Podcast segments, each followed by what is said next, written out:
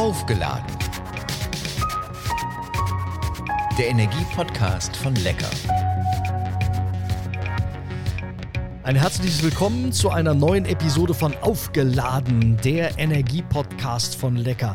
Der Podcast, in dem sich alles um Energie dreht. Wir sprechen über Elektromobilität, über Sonnenenergie, aber auch über die Energie, die Menschen auflädt, die ihnen Kraft gibt, sie antreibt. Heute stehen unter anderem die Themen Solarparks und Biodiversität im Mittelpunkt.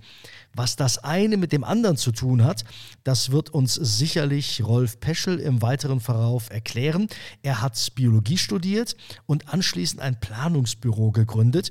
Und dann hat er unter anderem seit Mitte der 1990er Jahre für die Deutsche Bahn die biologische Planung des Transrapids und verschiedener ICE-Strecken gemacht, beispielsweise Hamburg-Berlin.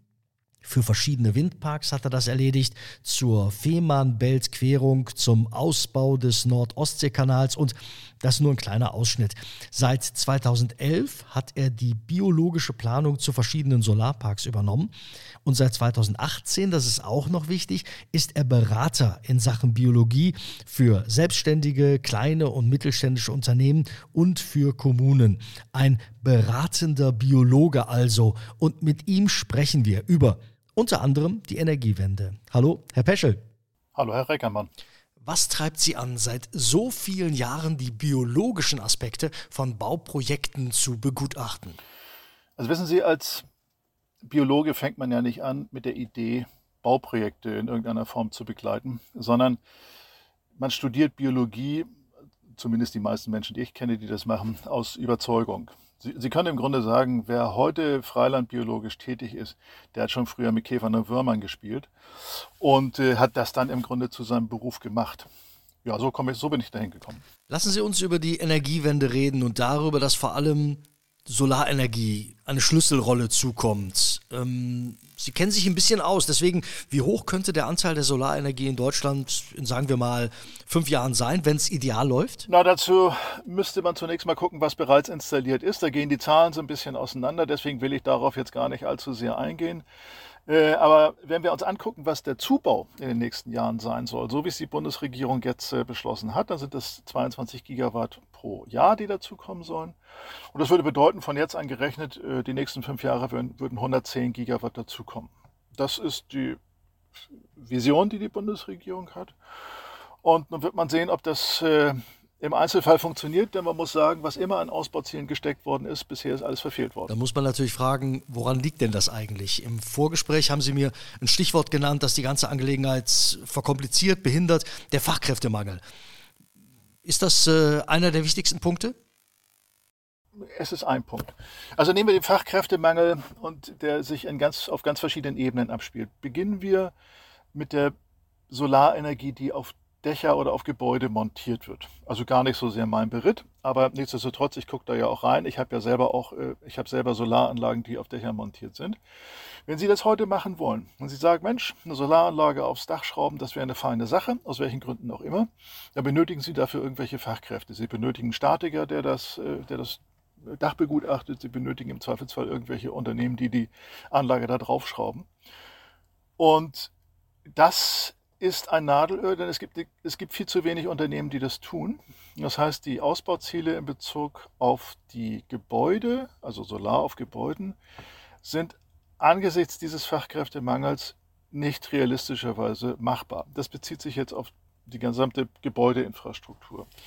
Wenn Sie im Bereich der Freifläche unterwegs sind, also die großen Solarparks, die viele auch kennen, wenn Sie an Autobahnen und so entlangfahren, dann werden Sie sehen, es gibt eine ganze Reihe Solarparks. Da sieht die Welt etwas anders aus. Es gibt schon eine ganze Reihe von Firmen, die diese Dinger nachher da bauen können, die die installieren können. Aber da es sich um sogenannte Eingriffe in Natur und Landschaft handelt, benötigen sie dafür Gutachten, biologische Gutachter, die also diese Dinge im Vorwege dann untersuchen und sagen, das wird so und so dramatisch oder das wird nicht dramatisch, kurzum, also irgendwelche Expertisen abgeben. Und die wiederum äh, müssen sie heutzutage anderthalb bis zwei Jahre im Voraus buchen. Das ist die Situation, die wir in Deutschland haben. Wir haben im Grunde viel zu wenig Fachkräfte im Bereich der biologischen Gutachtertätigkeit. Und das ist zwingend für jeden Solarpark. Sie können nicht einfach einen Solarpark so in die Landschaft stellen. Das ist äh, nach der deutschen Rechtslage schlicht und einfach nicht zulässig, übrigens nach der europäischen auch nicht. Das heißt, das ist ein Nadelöhr und dieses Nadelöhr verschärft sich seit mindestens zehn Jahren. Fachkräftemangel, das eine. Da müssen wir sicher noch über die Dauer der Genehmigung reden. Hört man überall und liest man überall, das dauert viel zu lange in Deutschland. Ich wette, dem widersprechen Sie nicht. Nein, dem widerspreche ich auf keinen Fall. Es ist ja so, äh, wenn Sie sich angucken, egal welche Projekte es sind. Ich habe ja, Sie haben es ja eingangs gesagt, ich habe ja sehr viel in Infrastrukturprojekten äh, mitgearbeitet. Äh, nehmen Sie mal jetzt eins, was Sie nicht genannt haben, die Ostseeautobahn A20. Äh, da haben wir 1990 angefangen mit zu planen und der erste Abschnitt wurde tatsächlich fertiggestellt im Jahre 2000, also zehn Jahre nach Planungsbeginn die ersten, ich glaube, sechs oder sieben Kilometer oder was. Das heißt, das ganze Ding ist dann irgendwann fertig geworden. Also ich will jetzt nicht lügen, lassen Sie es so 2014, 2015 gewesen sein. Und das Ganze war nur deswegen so schnell in Anführungsstrichen möglich, weil man damals im Bereich der äh, deutschen Einheit äh, gesagt hat, wir wollen das sogenannte Verkehrswegeplanungsbeschleunigungsgesetz, also ein typisches deutsches Wortungetüm. Und damit, und damit äh, schalten wir die ersten beiden Gerichtsinstanzen, also Verwaltungsgericht und Oberverwaltungsgericht, aus, sodass nachher gleich das Bundesverwaltungsgericht entscheidet. Sodass also tatsächlich diese Rechtsstreitigkeiten, die immer bei solchen Projekten äh, geschehen, dann sozusagen nur noch ein eininstanzliches Verfahren hatten. Das ist übrigens auch so bei der Firma Beltquerung jetzt geschehen. Und auch da, für Sie jetzt mal so als Hintergrund, 2003 begannen die ersten Gedanken darüber. 2008 begann konkret die Planung und äh, die Genehmigung ist gekommen im Jahre 2019. Jetzt wird es zwar ein bisschen nachgeklappert wegen irgendwelcher Riffe, aber jetzt ist die Genehmigung in Gänze da. Das heißt, auch da können Sie sehen, 12 Jahre, 13 Jahre ist gar kein Thema. Und das bei einem eininstanzlichen Gerichtsverfahren. Jetzt gehen wir mal in die Niederung äh, der Projekte, die nicht unter unter diese eininstanzlichen Verfahren fallen, sondern die locker mal drei Instanzen haben können. Nehmen wir einen handelsüblichen Solarpark, ein größeres Ding von vielleicht 80 Hektar oder sowas. Letztlich wird der genehmigt über die Gemeinde. Aber es reden natürlich eine ganze Menge Behörden mit rein, es reden Einwender mit rein, also die Leute vor Ort äh, äh, können Einwendungen machen, Naturschutzverbände können Einwendungen machen und üblicherweise, wenn man sich nicht einigt, landet der ganze Kram irgendwann vor Gericht oder die Gemeinde bricht das Verfahren ab. Das kann sie tun, das kann sie jederzeit machen. Deswegen ist es so, wenn ich so die Projekte betrachte, an denen ich im Moment so bin, und das sind eine ganze Menge in Deutschland, wenn das schnell läuft, so ein Solarpark, so eine Solarparkplanung, dann sind wir nach zweieinhalb Jahren fertig. Dann können wir anfangen zu bauen. Vier Jahre sind aber auch keine Seltenheit. Das hat zum Teil einfach auch damit zu tun, dass die Deutschen sich eben ganz viel streiten. Muss man eben auch sagen. Man hat sowieso den Eindruck, wann immer in Deutschland ein Bauprojekt äh, ansteht, dann kommen plötzlich die Lurche und die Eidechsen, die Nachtigallen und die Fledermäuse ins Spiel. Täuscht das oder ist das so? Nein, das ist so. Das ist tatsächlich so. Das kann ich bestätigen. Also Sie, das ist im Grunde eine ganz einfache Kiste. Wenn jemand äh, da auf seinem Fleckchen Erde wohnt und das für ihn einfach das Schönste und Beste auf der ganzen Welt ist und da kommt jemand und sagt, jetzt kriegst du da einen Solarpark, jetzt kriegst du da einen Windpark, jetzt kriegst du da eine Autobahn oder was auch immer, dann wird er sich wehren. Das will er nicht haben. Abgesehen davon, dass so ein Grundstück möglicherweise schlicht und einfach an Wert verliert, was ihm möglicherweise auch keiner setzt, das darf man auch nicht ganz vergessen, dann wird er sich dagegen wehren. Und man hat eben in Deutschland festgestellt, dass die größten Chancen darin bestehen, äh, irgendwelche äh, naturschutzfachlichen Argumente zu bringen. Ob die da nun durchstechen vor Ort oder nicht, das ist ja mal die nächste Frage. Und so ist es eben so, dass der Biologie und der der gutachterlichen Tätigkeit in der Biologie ein so hoher Stellenwert mittlerweile zukommt. Weil genau das passiert. Es taucht eine Fledermaus auf, es taucht ein Wachtelkönig auf, was auch immer. Ob das in der Realität nachher so ist, das können dann tatsächlich nur die Experten zeigen. Hm, kommen wir mal zu den Solarparks. Für manche Außenstehende heißt es Solarparks oder Natur. Also entweder oder. Wenn ich äh, Sie richtig verstehe, sagen Sie eher sowohl als auch. Und sie haben dazu gemeinsam unter anderem mit dem BNE, also mit dem Bundesverband Neue Energiewirtschaft, 2019 eine Studie gemacht, ist also nicht mehr ganz aktuell, aber trotzdem, die Ergebnisse trägt schon im Titel, der heißt Solarparks Gewinne für die Biodiversität. Was sind die zentralen Erkenntnisse damals gewesen? Ähm, naja, sagen wir es mal, vielleicht, vielleicht fangen wir erstmal bei der Begrifflichkeit Biodiversität an. Biodiversität meint schlicht und einfach Artenvielfalt. Das ist nur der schlaue Begriff für Artenvielfalt. Er wird heute ein bisschen anders verstanden als in der ursprünglichen Fassung, aber bleiben wir einfach mal dabei und nennen es Artenvielfalt. Hm, der nächste Punkt ist, wir bewegen uns in Deutschland und, und, im Grunde in ganz Mitteleuropa in einer sogenannten Kulturlandschaft, die stark überprägt ist vom Menschen. Das heißt, sogenannte Naturlandschaften gibt es hier kaum noch. Ein bisschen was in den, in den, Hochalpen, man könnte Teile des Wattenmeers vielleicht dazu zählen, aber sonst im Prinzip ist alles durch den Menschen in irgendeiner Form überprägt. Das heißt, das, was wir heute an Artenvielfalt hier haben, ist ein menschengemachtes Konstrukt. Und äh, diese Artenvielfalt ist auch relativ hoch, nachdem also die, die Menschen sozusagen massiv die Wälder abgeholzt haben. Das begann ja im frühen Mittelalter. Und äh, dann die Verkoppelung der Landschaft, also sprich durch Viehweiden, durch Äcker und so weiter geschehen ist, sind eine ganze Reihe von Organismen eingewandert in diese Landschaft, die es vorher hier nicht gegeben hat. Also Tiere, Pflanzen, die einfach Offenland benötigen, die aus den Steppenbereichen Asiens und so weiter hier hingewandert sind, sodass die Artenvielfalt im Grunde bis, man kann sagen, bis Anfang des letzten Jahrhunderts eigentlich weitgehend immer angestiegen ist, beziehungsweise keinen übermäßigen Dämpfer bekommen hat. Und dann ist tatsächlich äh, nach dem Zweiten Weltkrieg ging das im Grunde los, ist die Artenvielfalt drastisch gesunken und sie sinkt bis heute. Und besonders betroffen davon sind sogenannte Offenlandbiotope. Das kennt jeder, das sind so Grünländer, das sind irgendwelche Ackerstandorte, das äh, können so halboffene Geschichten sein. Da steht hier und da mal ein Busch dazwischen, Weidelandschaften, all sowas. Das sind sogenannte Offenlandschaften. Und da gibt es auch ein paar typische Vögel, die vielleicht jeder kennt, die Feldlerche, die Goldammer oder solche Vögel. Und die sind darauf angewiesen, dass die Landschaft auch genutzt wird, dass sie auch offen gehalten wird. Aber sie benötigen eben auch zum Beispiel Insekten. Die allermeisten Vögel bei uns benötigen Insekten, zumindest in der Phase der jungen Aufzucht. Und deswegen müssen Insekten in ausreichender Zahl auch da sein. es gibt eine ganze Reihe von Studien dazu, die zeigen, dass die Insekten einfach in ihrer Menge, in ihrer Masse abnehmen. Und zwar massiv abnehmen. Und das kann man wiederum auch zeigen anhand der Vögel, die eben tatsächlich auch weniger werden. Hier stellt sich die Frage, was kann man denn dagegen machen? Das ist im Grunde relativ einfach. Man muss dafür sorgen, dass zunächst mal es wieder mehr Insekten gibt, also wenn man es bezogen auf die Vögel guckt. Und das wiederum kann man dadurch erzeugen, dass zum Beispiel weniger Pflanzenschutzmittel eingesetzt werden, dass weniger gedüngt wird in der Landschaft.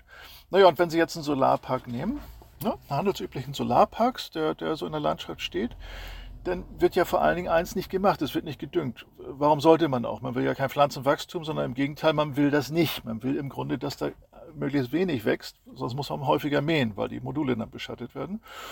Und man hat auch kein Interesse daran, irgendwelche Pflanzenschutzmittel da einzubringen, weil es einem schlichtweg erstmal egal ist, was da an Pflanzen wächst. Naja, und wenn man dann reinguckt, und das haben wir eben getan, und das haben wir nicht erst zu der Studie 2019 gemacht, sondern das haben wir im Grunde schon weit vorher getan, dann stellt man mit einmal fest, dass in diesen Parks sich eine immense Artenvielfalt entwickeln kann. Ich will nur eine, ein Beispiel bringen aus Brandenburg. Da haben wir in drei Solarparks mal die Heuschreckenfauna untersucht. Jetzt sagt man Heuschrecken ja uninteressant. Nee, sie sind ganz interessant, weil sie ein guter Anzeiger sind dafür, ob eine Landschaft tatsächlich äh, vielfältig ist. Und ähm, wenn Sie sagen, in, in, Brandenburg, lassen Sie das mal so 65, 70 Heuschreckenarten sein, die, die da vielleicht vorkommen, je nachdem, wann man das betrachtet und wo man das betrachtet, dann haben wir in diesem Park 60 Prozent der in Brandenburg vorkommenden Heuschreckenarten gefunden, in nur drei Solarparks. Das ist bemerkenswert viel. Aber wenn man dann weiter darüber nachdenkt, dann stellt man sich die Frage, ja, warum ist denn das eigentlich so? Und dann guckt man mal weiter und guckt sich mal die Pflanzen an und dann guckt man sich mal die Vogelwelt an. Und mit einmal fügt sich so ein Bild zusammen, dass man sagt, hey, die Nutzung, die wir hier haben, diese Solarpark-Nutzung ist offenbar eine, die geeignet ist, eine hohe Biodiversität zu erzeugen. Und aus dem Grund haben wir dann gesagt, äh, in Zusammenarbeit mit dem BNE, das ist ja etwas, was ohnehin passiert. Lass uns doch mal das in der Studie veröffentlichen und das in einem größeren Kontext verarbeiten und mal gucken, ob das eigentlich für alle Solarparks gilt oder ob es bestimmte Parameter gibt, nach denen Solarparks gebaut und gepflegt werden müssen, damit sie das erzeugen können. Das haben wir gemacht und das steht in der Studie drin. Mm, wir haben eingangs gesagt, wie viel Solarenergie geplant und eigentlich auch benötigt würde. Jetzt stellt sich die Frage, haben wir eigentlich genug Flächen dafür ähm, in Deutschland? Wenn man sich umguckt, würde man sofort sagen, klar, haben wir. Naja, es ist, äh, vielleicht ist der Blick andersrum ganz interessant. Ähm, wenn, wir, wenn wir die rot-grüne Regierung so in den 90er Jahren betrachten, die hatten ja als Ziel, äh, zu einer anderen Energie zu kommen. In dem Fall ging es um sogenannte Bioenergie, sprich also diese Gasanlagen, diese Biogasanlagen und auch Biosprit, das kennen viele. Es gibt also eine ganze Reihe von Gasanlagen, die kann man auch immer mal sehen, wenn man durch die Landschaft fährt. Es gibt auch Raffinerien für, für Biosprit und so weiter. Kurzum, man hat also angefangen zu sagen, der Landwirt wird ein Energiewirt. Das hat dazu geführt, seit etwa der 90er Jahre, dass wir heute auf 14 Prozent unserer landwirtschaftlichen Anbaufläche Energiepflanzen anbauen. Also Pflanzen, die in Gasanlagen kommen, aus denen Biosprit äh, gemacht wird, also keine Nahrungsmittel.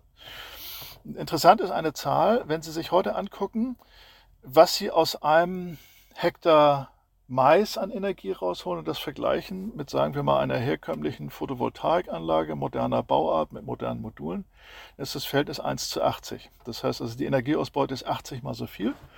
Mit einer Photovoltaikanlage Tendenz steigend. Es gibt mittlerweile Anlagen, die über das 100-fache bringen und wenn sie weiter nach Süden gehen, bringen sie fast das 200-fache. Das heißt also, die Energieausbeute über Solar ist weitaus effizienter als über Mais. Und wenn man das jetzt mal hochrechnet mit den Ausbauzielen der Bundesregierung, dann kann man sagen, sie benötigen von der landwirtschaftlichen Nutzfläche, wenn sie die heutigen Module und Technik und so weiter ansetzen, naja, um, um und bei 0,8 Prozent der landwirtschaftlichen Anbaufläche versus momentan 14 Prozent, die benutzt werden für Energiepflanzen.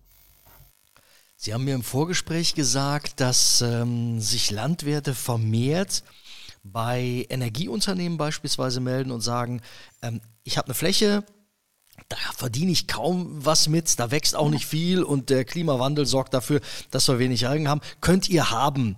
Ähm, machen wir uns damit unsere Ernährung kaputt, wenn wir viele Agrarflächen umwidmen? Äh, nein, das tun wir schon deswegen nicht, weil wir ja momentan 14 Prozent unserer Fläche dafür benutzen, tatsächlich Energiepflanzen anzupflanzen, um Energie zu erzeugen, die wir auch benötigen.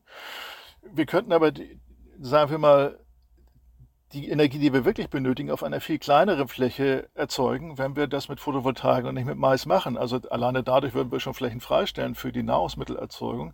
Aber nur muss man natürlich sehen, warum klopfen die Landwirte denn an? Und das hat häufig damit zu tun, dass sie nach Dürrejahren 2018 bis 2020, wo sie drei Jahre hintereinander keine Ernte hatten, sagen, ich, ich stehe am Abgrund. Ich muss die Pacht dafür bezahlen oder ich muss in irgendeiner Form hier wirtschaften, aber ich kriege nichts raus.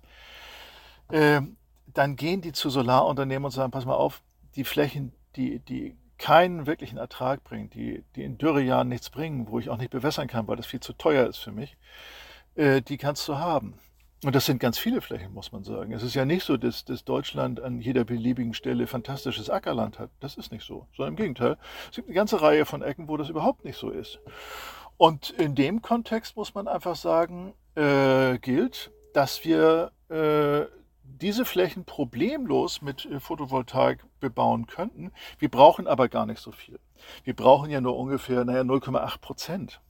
Das heißt, die Idee, dass die Landschaft jetzt zugepflastert wird mit Solarparks, ist schon deswegen ziemlich absurd, weil wenn genügend gebaut ist, dann gibt es auch keinen Abnehmer mehr dafür. Dann hat es also keinen Sinn, noch weitere Parks zu bauen. Macht es dann überhaupt Sinn, in großem Stile Dächer in den Städten mit äh, Solarenergie ähm, aufzubauen, weil wir doch eigentlich in der Fläche genug haben? Naja, das muss man vielleicht etwas anders betrachten. Also erstens mal gilt natürlich grundsätzlich, wenn Sie die Energie dort erzeugen, wo sie auch benötigt wird, also zum Beispiel in der Stadt erzeugen, wo sie auch benötigt wird und sagen wir mal intelligente Netze schaffen, intelligente Energienetze schaffen, dann kann das sehr wohl sinnvoll sein, dass die Energie ganz vor Ort ist und nicht durch Riesenstrippen über Land äh, verschickt werden muss, wo sie 30 Prozent Leitungsverluste haben können. Ähm, das Ganze macht vor allen Dingen dann Sinn, wenn Sie sagen, okay, wenn neu gebaut wird und dann gibt es eine Verpflichtung, Solar zu bauen, dann ist das auch nicht so teuer. Das Problem ist ja bei den heutigen Aufdachanlagen, wie gesagt, ich habe ja selber einige, äh, ist es so, die Dinger kosten einfach relativ viel Geld. Sie müssen die Statik des Daches entsprechend ertüchtigen. Das heißt, wenn Sie heute eine Anlage bauen, dann kann die gar nicht ohne Subvention laufen. Also Sie müssen, Sie müssen 8 bis 9 Cent die Kilowattstunde dafür bekommen, mindestens. Sonst können Sie so ein Ding gar nicht aufs Dach bringen. Wenn Sie jetzt gucken, vor, noch vor einem Jahr konnten Sie in der Freifläche äh, tatsächlich Strom erzeugen für zweieinhalb Cent. Das heißt, das ist schon ein Riesenunterschied. Nichtsdestotrotz würde ich sagen, ja, Gebäudeanlagen sind sinnvoll, wenn sie gleich von Anfang an mitgedacht werden. Im Übrigen ist es auch so, äh, unabhängig davon, dass aus meiner Sicht genügend Fläche in unserer Landschaft zur Verfügung steht für irgendwelche Solarparks, muss man natürlich immer sagen, die Dinger sehen natürlich nicht besonders schön aus, jedenfalls empfinden das viele so. Und auch dem muss man natürlich Rechnung tragen und muss sagen, wir, wir, können nicht an beliebige Stellen diese Solarparks bauen, sondern wir müssen sie auch dahin bauen, wo sie also auch vom Landschaftsbild her verträglich sind. Insofern heißt es auch da aus meiner Sicht sorgsam und behutsam mit der Fläche umgehen und vor allen Dingen auch auf die Anwohner eingehen, auf die Gemeinden eingehen. Verzögert das nicht aber auch doch wieder alle Prozesse, wenn man äh, Mitbestimmung so umsetzt, wie die Bürgerinnen und Bürger das vor Ort auch wirklich gerne hätten? Also es ist tatsächlich etwas, was sich bis letztes Jahr massiv verzögert hat. Und das lag einfach auch an der alten Bundesregierung. Und zwar ganz klar an Altmaier, dem Altmaier-Ministerium. Man hat ja von Seiten des BNE versucht, tatsächlich eine Kommunalabgabe zu bewirken. Das ist ja schon etwas skurril. Die Industrie, also die Solarindustrie oder die Solarbranche ist hingelaufen zu Altmaier und hat gesagt, pass auf, wir möchten gerne den Gemeinden etwas zahlen dafür, dass sie, Solar, dass sie Solarparks zulassen. Die Windleute dürfen das ja auch. Und das hat das Ministerium abgeschmettert. Und dann ist im Juni letzten Jahres noch äh, ganz ja, klammheimlich, kann man sagen, also unterschwellig, dann doch diese Berechtigung zur Kommunalabgabe gekommen. Und die hat ganz, ganz viel bewegt. Das heißt, um mal eine Zahl im Kopf zu haben, was das eigentlich bedeutet. Wenn Sie, Sie dürfen bis zu 0,2 Cent die produzierte Kilowattstunde bezahlen an die Gemeinden. So, und ich habe jetzt gerade einen Solarpark, einen ziemlich großen Solarpark am Wickel. Das sind 200 äh, Hektar, also ungefähr 200 Megawatt, die da gebaut werden. Das bedeutet bei dem Park für die Gemeinde pro Jahr ungefähr 450.000 Euro. Das sind 600 Leute, die da leben. Das heißt, 450.000 Euro für diese Gemeinde ist etwas, was wirklich viel ist. Und das wiederum führt dazu, dass die Gemeinden sagen, okay, das können wir uns sehr gut vorstellen. Und bleibe ich ganz konkret bei der Gemeinde, die sagt, ja, zu Corona-Zeiten haben wir Zuzug von Leuten aus der Stadt, die lieber auf dem Land leben wollen, aber wir haben keinen Zuzug von Leuten mit kleinen Kindern. Und der Grund ist der, die kleinen Kinder müssen zur Schule gefahren werden mit dem Schulbus und die müssen einmal umsteigen. Der fährt nicht direkt zur Schule. Und das wollen viele Eltern nicht. Die wollen, dass die Kinder direkt dahin gefahren werden. Und dann sagt die Bürgermeisterin, na, wenn wir so viel Geld haben, dann kaufen wir uns selber einen Schulbus und stellen uns selber einen Fahrer ein und fahren die Kinder selbst. Und dann fängt es an, für die Gemeinden auch Sinn zu machen, weil die Kommunalabgabe ihnen dann Möglichkeiten gibt, über die Solarförderung äh, sozusagen dann gemeindliche Ziele zu verfolgen. Und das kann ich aus eigener Erfahrung sagen, hat ganz, ganz viele Gemeinden dazu bewegt, die Planungsprozesse sehr schlank und schnell zu gestalten. Der Podcast heißt Aufgeladen, der Energiepodcast von Lecker. Äh, Rolf Peschel, wie laden Sie sich auf, wenn die Akkus mal leer sind? Also, ich gehe gerne in die Sauna. Zwei, dreimal in der Woche sollte schon sein. Zum Glück haben wir eine um die Ecke. Das ist sehr praktisch für uns. Ähm, und äh, wenn es dann mal Kontrastprogramm geben soll, dann fahre ich auf Heavy Metal Festivals, sowas wie Wacken oder Rockhards. Äh, und äh, da ich sozusagen den erneuerbaren Energien ja verpflichtet bin, fahre ich auch gerne Kitebuggy. Das ist also so eine Art, äh, so eine Art, naja, Kitesurfen an Land. Also mit Wind, also mit erneuerbaren Energien sozusagen. Ja, und ansonsten äh, reise ich gerne. Ich äh, bin momentan, wo wir es gerade aufzeichnen, jetzt im Harz unterwegs. Hier sehen wir uns einfach an, wie Nationalpark Harz, Landschaften und so weiter. Ne? Sie erinnern sich an den Anfang des Gesprächs mit Käfern und Würmern gespielt. Das wird man sein ganzes Leben lang nicht los. Dann hoffe ich für Sie, dass die Akkus oft leer sind, äh, weil Sie ganz viel haben, äh, mit dem Sie sich aufladen. Rolf Peschel für eine ganze Menge Antworten und äh, ich glaube, da waren ganz viele Aspekte dabei, die viele gar nicht im Kopf haben. Danke Ihnen. Ich danke ebenfalls. Das war Aufgeladen, der Energiepodcast von Lecker. Wenn es Ihnen oder euch gefallen hat, dann dürfen Sie oder dürft ihr gerne Freunden, Bekannten, Weggefährten von diesem Podcast erzählen. Noch besser ist es, wenn er geteilt wird. Spannende Informationen zu allen möglichen Themen rund um das Stichwort Energie findet ihr auch unter lecker.de slash Energieladen.